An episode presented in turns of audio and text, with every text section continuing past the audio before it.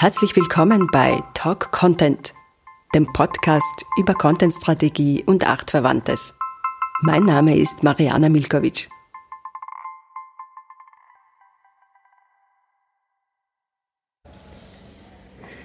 Hallo nochmal und herzlich willkommen bei Talk Content. Mein Gast ist heute Ivana Baric-Gaspar. Sie ist eine der sichtbarsten, würde ich sagen, Content-Expertinnen in Österreich. Und Ivana, darf ich dich bitten, dass du dich selber mal kurz vorstellst, was du machst? Ja, klar.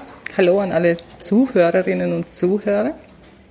Wie gesagt, mein Name ist Ivana. Ich bin online zu finden unter keencommunication.com und blogge da schon seit fünf Jahren, glaube ich, sind es mittlerweile, ähm, über Online-Kommunikation. Und definitiv ein großer, großer Schwerpunkt äh, Content Marketing und Strategien im Bereich Kommunikation. Was mache ich? Ich bin selbstständige Beraterin und Trainerin in diesem Bereich, äh, Online-Kommunikation, Strategieentwicklung, unterrichte auch am Wifi Wien, an der Werbeakademie, dieselben Dinge, arbeite mit meinen Kunden Content-Maßnahmen, Content-Strategien, Content-Marketing-Konzepte aus und denke ganz klar, das ist die Zukunft dessen, was Marketing und Online-Kommunikation bringen wird. Ähm, ich äh, bin mit Ivana Perdue, obwohl wir uns heute zum ersten Mal getroffen haben. Und das kommt daher, dass ich ihrem Blog schon recht lange folge und sie spricht ihre Leserinnen und Leser mit Du an. Also wie, wie wichtig ist diese wie hast du dich für das Duzen entschieden? Warum siehst du deine, deine Leser und, und Klienten nicht? Wie, was ist die Überlegung dahinter, äh, diesen Tone of Voice einzuschlagen? Mhm. Das war für mich ähm, von vornherein klar. Ich bin auch im Privatleben niemand, der wirklich lange per Sie bleibt. Ich bin ein sehr herzlicher Mensch, auch wenn, wenn auch ruhiger Mensch. Und für mich ist diese persönliche Beziehungsebene einfach wichtig, egal ob im echten Leben, analog oder auch online. Und für mich war immer klar, jemand, der sich von meinem Du auf online gestört fühlt, ist auch nicht mein Leser, ist auch nicht mein Kunde. Insofern hatte ich da genau null Berührungsängste, mich für das Du zu entscheiden. Äh, wie kommst du zu diesem Bereich? Also wie, wie kommt es dazu, dass du dich mit Content Marketing und Online-Kommunikation beschäftigst? Das war eher zufällig, wie so oft im Leben. Ähm, Kommunikation war mir immer schon ein sehr interessanter Bereich. Ähm, ich habe eigentlich Politikwissenschaft studiert und habe da aber auch politische Kommunikation in meiner ähm, Diplomarbeit thematisiert und darauf einen Schwerpunkt gelegt, weil ich es einfach sehr, sehr spannend finde. Also, unser Wasser ist da. Genau. ähm, also die, dieses Thema Kommunikation war immer schon meins. Auch das Digitale war immer schon meins. Ich war ein sehr technikaffines Kind schon damals. Und ich fand es einfach spannend, diese, diese neuen Technologien und die Möglichkeiten und fand es immer wieder lustig, ähm, dass ganz viele Menschen und Unternehmen glauben, dass Kommunikation jetzt ganz anders funktionieren müsste, nur weil sie online stattfindet. Und nach meinem Studium habe ich mich dann im Bereich der PR weitergebildet und habe mich dann einfach im Bereich Online-PR verliebt und da ins Content-Marketing vertieft weil es einfach etwas ähm, so ein so umfassendes Konzept ist, wo ich mir denke, da kann man eigentlich alles abstecken und abdecken, was dieser Online-Kommunikationsbereich bietet. Ähm, bevor ich ein bisschen tiefer ins Thema gehe, äh, nur eine kurze Frage: Wieso heißt du, äh, wieso heißt deine Firma Keen Communications? Ähm, Keen im Sinne von scharfsinnig war, ist mein persönlicher Anspruch immer an das, was ich tue. Insofern war es Keen Communication. Und was ist jetzt für dich so der Unterschied zwischen Content Marketing und Content Strategie? Machst mhm. du da überhaupt einen Unterschied? Definitiv, also der, dieser Unterschied besteht. Content Marketing ist für mich ein umfassendes Kommunikationsstrategie, Kommunikationsansatz, sagen wir so, der weit über Content Strategie hinausgeht. Content Strategie ist für mich ein Teilbereich des Content Marketings, wo es wirklich darum geht, wie ähm, strukturiere, plane, verorte ich die Inhalte, die ich erstelle, manage, wiederverwerte. Also es ist ein, sehr, ein praktischer Zugang auf einen sehr spitzen Teilbereich im Content-Marketing-Konzept. Interessant, da würden äh, andere Experten es andersrum sehen. Ist in Ordnung. okay, und äh, welche Kunden kommen zu dir? Es gibt ganz, ganz äh, verschiedene. Es gibt jene, die als Einzelkämpfer und Kämpferinnen das äh, Modell des Content Marketing für sich entdecken wollen und einfach hier Unterstützung brauchen. Dann gibt es ähm, bis hin zu großen Corporate-Unternehmen, die immer wieder Trainings und Unterstützung im Content Marketing sehr themenspezifisch suchen. Auch solche kommen. Und dann gibt es eben die ganze Bandbreite durch. Also ich wirklich sehr, sehr unterschiedlich mit ganz unterschiedlichen Bedürfnissen, die Kunden, die kommen. Ähm, diese unterschiedlichen Bedürfnisse könnten sein, ähm, die Homepage äh, neu zu, also überhaupt eine Homepage zu schreiben, zu texten oder eine Social-Media-Kampagne zu machen. Mhm. Also was bietest du alles an? Ähm, wie gesagt, Content Marketing ist so umfassend, dass äh, viele Kunden mit ganz unterschiedlichen an, Ansprüchen an mich herantreten, gar nicht sich bewusst sind, dass das im Rahmen von Content Marketing einer wirklich ausgeklügelten Strategie bedarf, damit es Hand und Fuß hat. Und insofern kommen sie dann entweder, ja, wir brauchen eine neue äh, Website, die konvertiert, oder ja, wir müssen irgendwie Social Media besser einbinden, bis ähm, irgendwie kommen wir nicht, wir wissen nicht, was wir posten sollen, wir wissen nicht, was wir schreiben sollen. Da ist meistens das Problem, oder es ist in ganz vielen Fällen das Problem, dass die Leute einfach keine Strategie haben, keinen Fahrplan. Und ähm, sie kommen also aus ganz unterschiedlichen Gesichtspunkten zu mir, wo ich meistens immer einen und denselben Fehler, sage ich jetzt unter Anführungszeichen, erkenne, dass einfach kein Plan besteht. Und da setze ich dann meistens an. Und wie lange ähm, betreust du dann die Kunden? Auch das ist ganz unterschiedlich. Wenn ich ähm, Workshops und Trainings halte, ist das manchmal nur ein Tag Wobei Vorbereitung, Nachbereitung, es gibt immer wieder Fragen. Das kann sehr, sehr kurz und knapp gehalten sein. Aber viele begleite ich auch über mehrere Jahre immer wieder.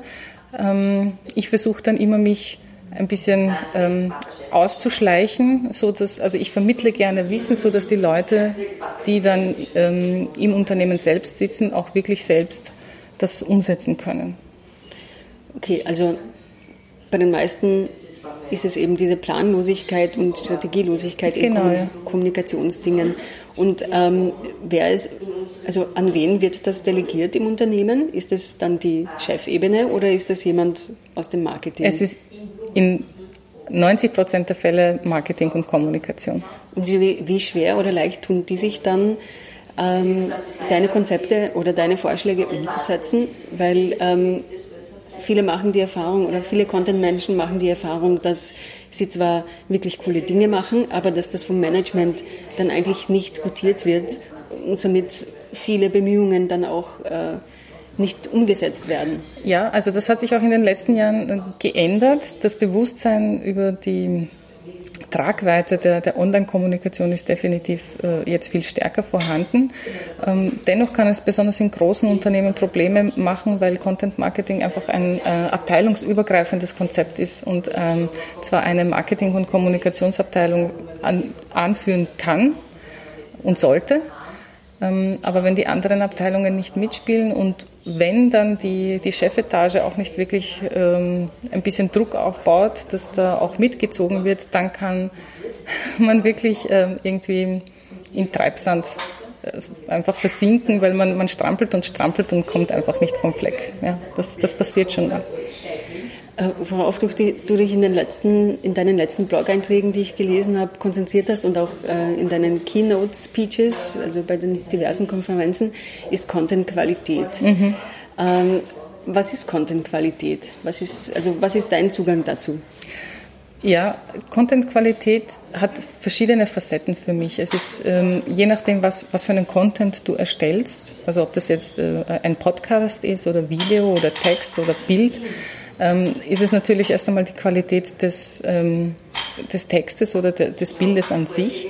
Aber äh, Content-Qualität ist einfach auch sehr umfassend gedacht. Es muss Qualität bieten dem Unternehmen, es muss Qualität bieten oder, oder Nutzen bieten, sagen wir so, ähm, auch den, jenen, die, die diese Inhalte rezipieren. Es muss aber auch qualitativ sein für die, sagen wir es mal vorsichtig, Gatekeeper, die wir online derzeit haben, auch wenn man sagt, gut, es gibt keine klassischen Gatekeeper in der Online-Kommunikation, aber all die Algorithmen, sei es jetzt Google oder, oder Facebook, das wirkt sehr wohl wie ein Filter und auch da muss man gewissen Qualitätsansprüchen genügen, sonst kommt man überhaupt nicht äh, in die Gelegenheit, bei den Userinnen und Usern anzukommen. Insofern ist Content-Qualität immer ein sehr ähm, eine vielschichtige Angelegenheit mit sehr vielen verschiedenen Puzzlesteinchen, wo ich jetzt nicht auf den Punkt genau sagen kann, es ist nur das oder nur das. Mhm. Und ähm, ein Buzzword in diesem Bereich ist ja holistischer Content. Genau. Was ist das? Ähm, holistischer Content ähm, ist sehr simplifiziert gesagt, sind Inhalte, die ein bestimmtes Thema rund um ein Keyword meistens sehr umfassend behandeln, sodass ähm, eine Userin oder ein User mit der äh, Rezeption dieser Inhalte einen wirklich sehr, sehr umfassenden Überblick über ein bestimmtes Thema hat und dabei auch weiterverwiesen wird und die ganze Bandbreite dargestellt wird. Also es wird nicht auf ein Keyword optimiert, sondern wirklich äh, auch Synonyme, verwandte Themen, verwandte Inhalte wirklich vollumfassend integriert.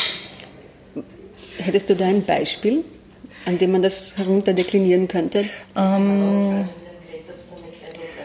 ja, zum Beispiel ähm, das, das schöne, spannende Thema gesunde Ernährung. Also da kann man Bücher und es werden auch Bücher darüber geschrieben. Aber wenn wir jetzt zum Beispiel ein, ein konkretes Keyword haben, das zum Beispiel vegane Ernährung ist und ähm, ich schneide dann das gesamte Thema gesunde Ernährung an, zum Beispiel, ähm, was das für gesellschaftliche Auswirkungen hat, beispielsweise, was die Unterschiede sind zu vegetarisch, ähm, wie man es umsetzt im Alltag, was für potenzielle Gefahrenquellen gibt, was sind die Vorteile von veganer Ernährung, Nachteile.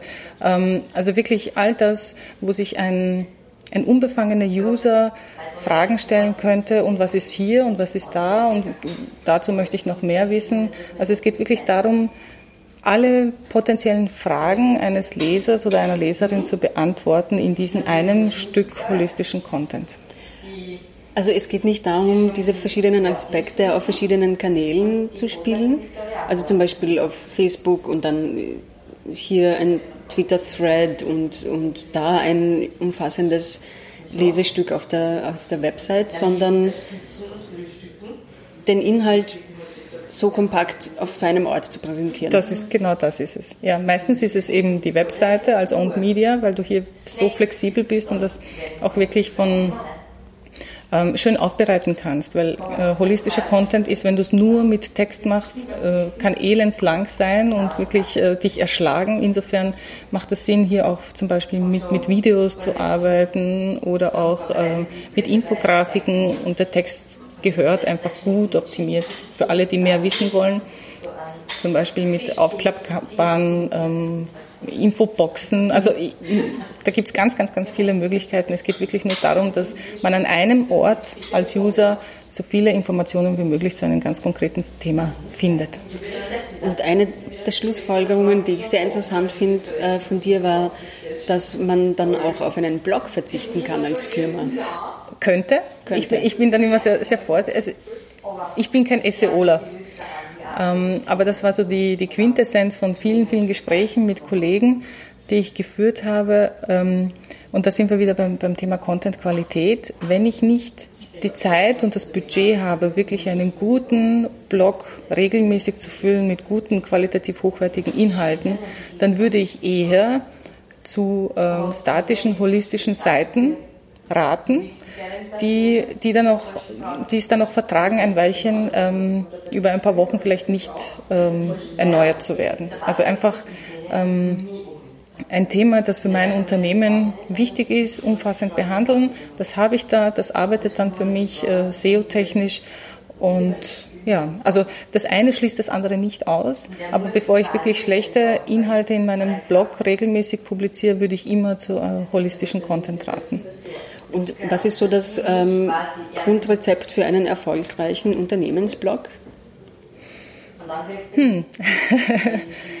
Wie so oft, online ist das sehr, sehr vielschichtig und ähm, für mich ist immer wichtig, dass dieses ähm, sowohl das Unternehmen einen Nutzen hat, als auch der User einen Nutzen hat und ähm, das fein aufeinander abgestimmt ist. Ähm, wichtig ist einerseits wirklich gute Inhalte, die ganz konkrete Ziele verfolgen, sowohl beim äh, Unternehmen als auch beim User. Ähm, und dann wirklich auch regelmäßig dranbleiben. Diese Regelmäßigkeit ist, glaube ich, etwas, wo, wo die meisten Unternehmen scheitern bei mhm. Blogs. Ähm, darf ich dich noch kurz zur Branche etwas fragen? Also du bist einer der wenigen, ähm, die so offen und aktiv äh, Content-Strategie und Marketing kommuniziert. Wie, wie ist die Szene in Österreich beziehungsweise im deutschsprachigen Raum? Wie ist da die Vernetzung und der Austausch und ähm, wie arbeitet man an so Definitionen wie, was ist Content-Strategie und was ist Content-Marketing? Wie, wie bildet sich dieser Konsens, dass so viele Marketing- oder so viele Content-Menschen wie möglich das Gleiche unter oder etwas Ähnliches darunter mhm. verstehen? Ähm, Danke für die Frage, total spannend. Also gerade in Österreich ist dieser Bereich noch sehr, sehr zart, sagen wir es mal so. Es gibt nicht wirklich viele, die sich in diesem äh, Bereich profilieren oder, oder hier verbeißen. In Deutschland äh, gibt es wirklich viele mehr. Ich bin da auch sehr gut vernetzt. Und ähm, es ist einfach eine, eine Branche, wo wir auch sehr stark ähm, zusammenhalten, ähm, sehr konstruktiv miteinander arbeiten und es auch immer wieder ganz unterschiedliche Ansätze und Definitionen von Content Marketing und Content Strategie gibt, was ich für mich persönlich absolut okay finde. Ähm, ich definiere Genauso wie mit dem Du, was du vorhin gefragt hast. Ich definiere Content Marketing und Content Strategie so, wie ich es definiere. Und die, die zu mir kommen, die wissen dann genau, ah, Ivana hat diesen Ansatz, sie macht das so. Wenn jemand etwas anderes will, dann gibt es eine Handvoll wirklich guter Kollegen, die ich weiterempfehlen kann, die, die zum Beispiel eher einen Inbound-Schwerpunkt haben oder einen Sales-Schwerpunkt haben Absolut, empfehle ich gerne weiter. Meins ist eher dieses Kommunikative aus, mit PR-Zielen zu verknüpfen. Das ist so mein Schwerpunkt. Insofern ähm, ist das Netzwerk überschaubar, auch wenn wir äh, im deutschsprachigen Raum bleiben. Aber es ist ein sehr stabiles und ein sehr eng zusammenarbeitendes Netzwerk. Und in welche Richtung wird sich Content Marketing in den nächsten Jahren entwickeln? Was, was denkst du, wird das wird Content Marketing als diesen Begriff noch geben? Oder also was sind so die Trends in diesem Bereich, ähm, den du siehst? Ich glaube, wir haben diesen, diesen Peak, sage ich jetzt einmal, des Content Marketings, das anscheinend jetzt jeder macht und jeder kann, äh, überschritten. Gott sei Dank. Und jetzt äh, gibt es schon viele Unternehmen, die ein bisschen augenrollend auf das Thema hinschauen. Finde ich persönlich gut, weil jetzt einfach wir die Zeit haben, als, als Experten oder Fachkräfte in diesem Bereich uns auch wirklich zu positionieren und selbst zu spezialisieren, weil, weil das Thema so umfassend ist. Man kann auf vielen Punkten ansetzen und da wirklich noch so viel Details herausarbeiten. Also ich sehe da ganz klar eine Spezialisierung, diesen Trend, definitiv, und auch eine Aufwertung von, von strategischer Planung, was mich natürlich total freut, wo es nicht einfach nur um die schnelle Umsetzung geht und um den Quick Win, sondern wirklich um, um durchdachte Leitlinien. So, ja. Und was sind die Skills, die man trotzdem unbedingt haben muss, trotz Spezialisierung? Beziehungsweise welche Spezialisierung wird notwendig sein? Aus meiner Perspektive ist die größte Kunst eines guten Content-Marketers oder Content-Strategen einfach diesen Überblick zu bewahren, von allem Bescheid zu wissen, aber dann auch ganz genau zu wissen, wo ist der Moment, wann ich an einen Experten oder eine Expertin abgeben sollte. Und einfach diesen roten Faden durch die, durch die Online-Kommunikation zu ziehen, das ist ein Skill, der für mich zentral ist in diesem Bereich. Und wenn man dann noch weitere Interessen hat oder sich irgendwo vertiefen will, ja, absolut, warum nicht? Aber das ist so der zentralste Bereich, den ich sehe. Danke für das Gespräch, Ivana. Das war eine Folge von Talk Content mit Ivana Baric-Gaspar von Keen Communications. Vielen Dank.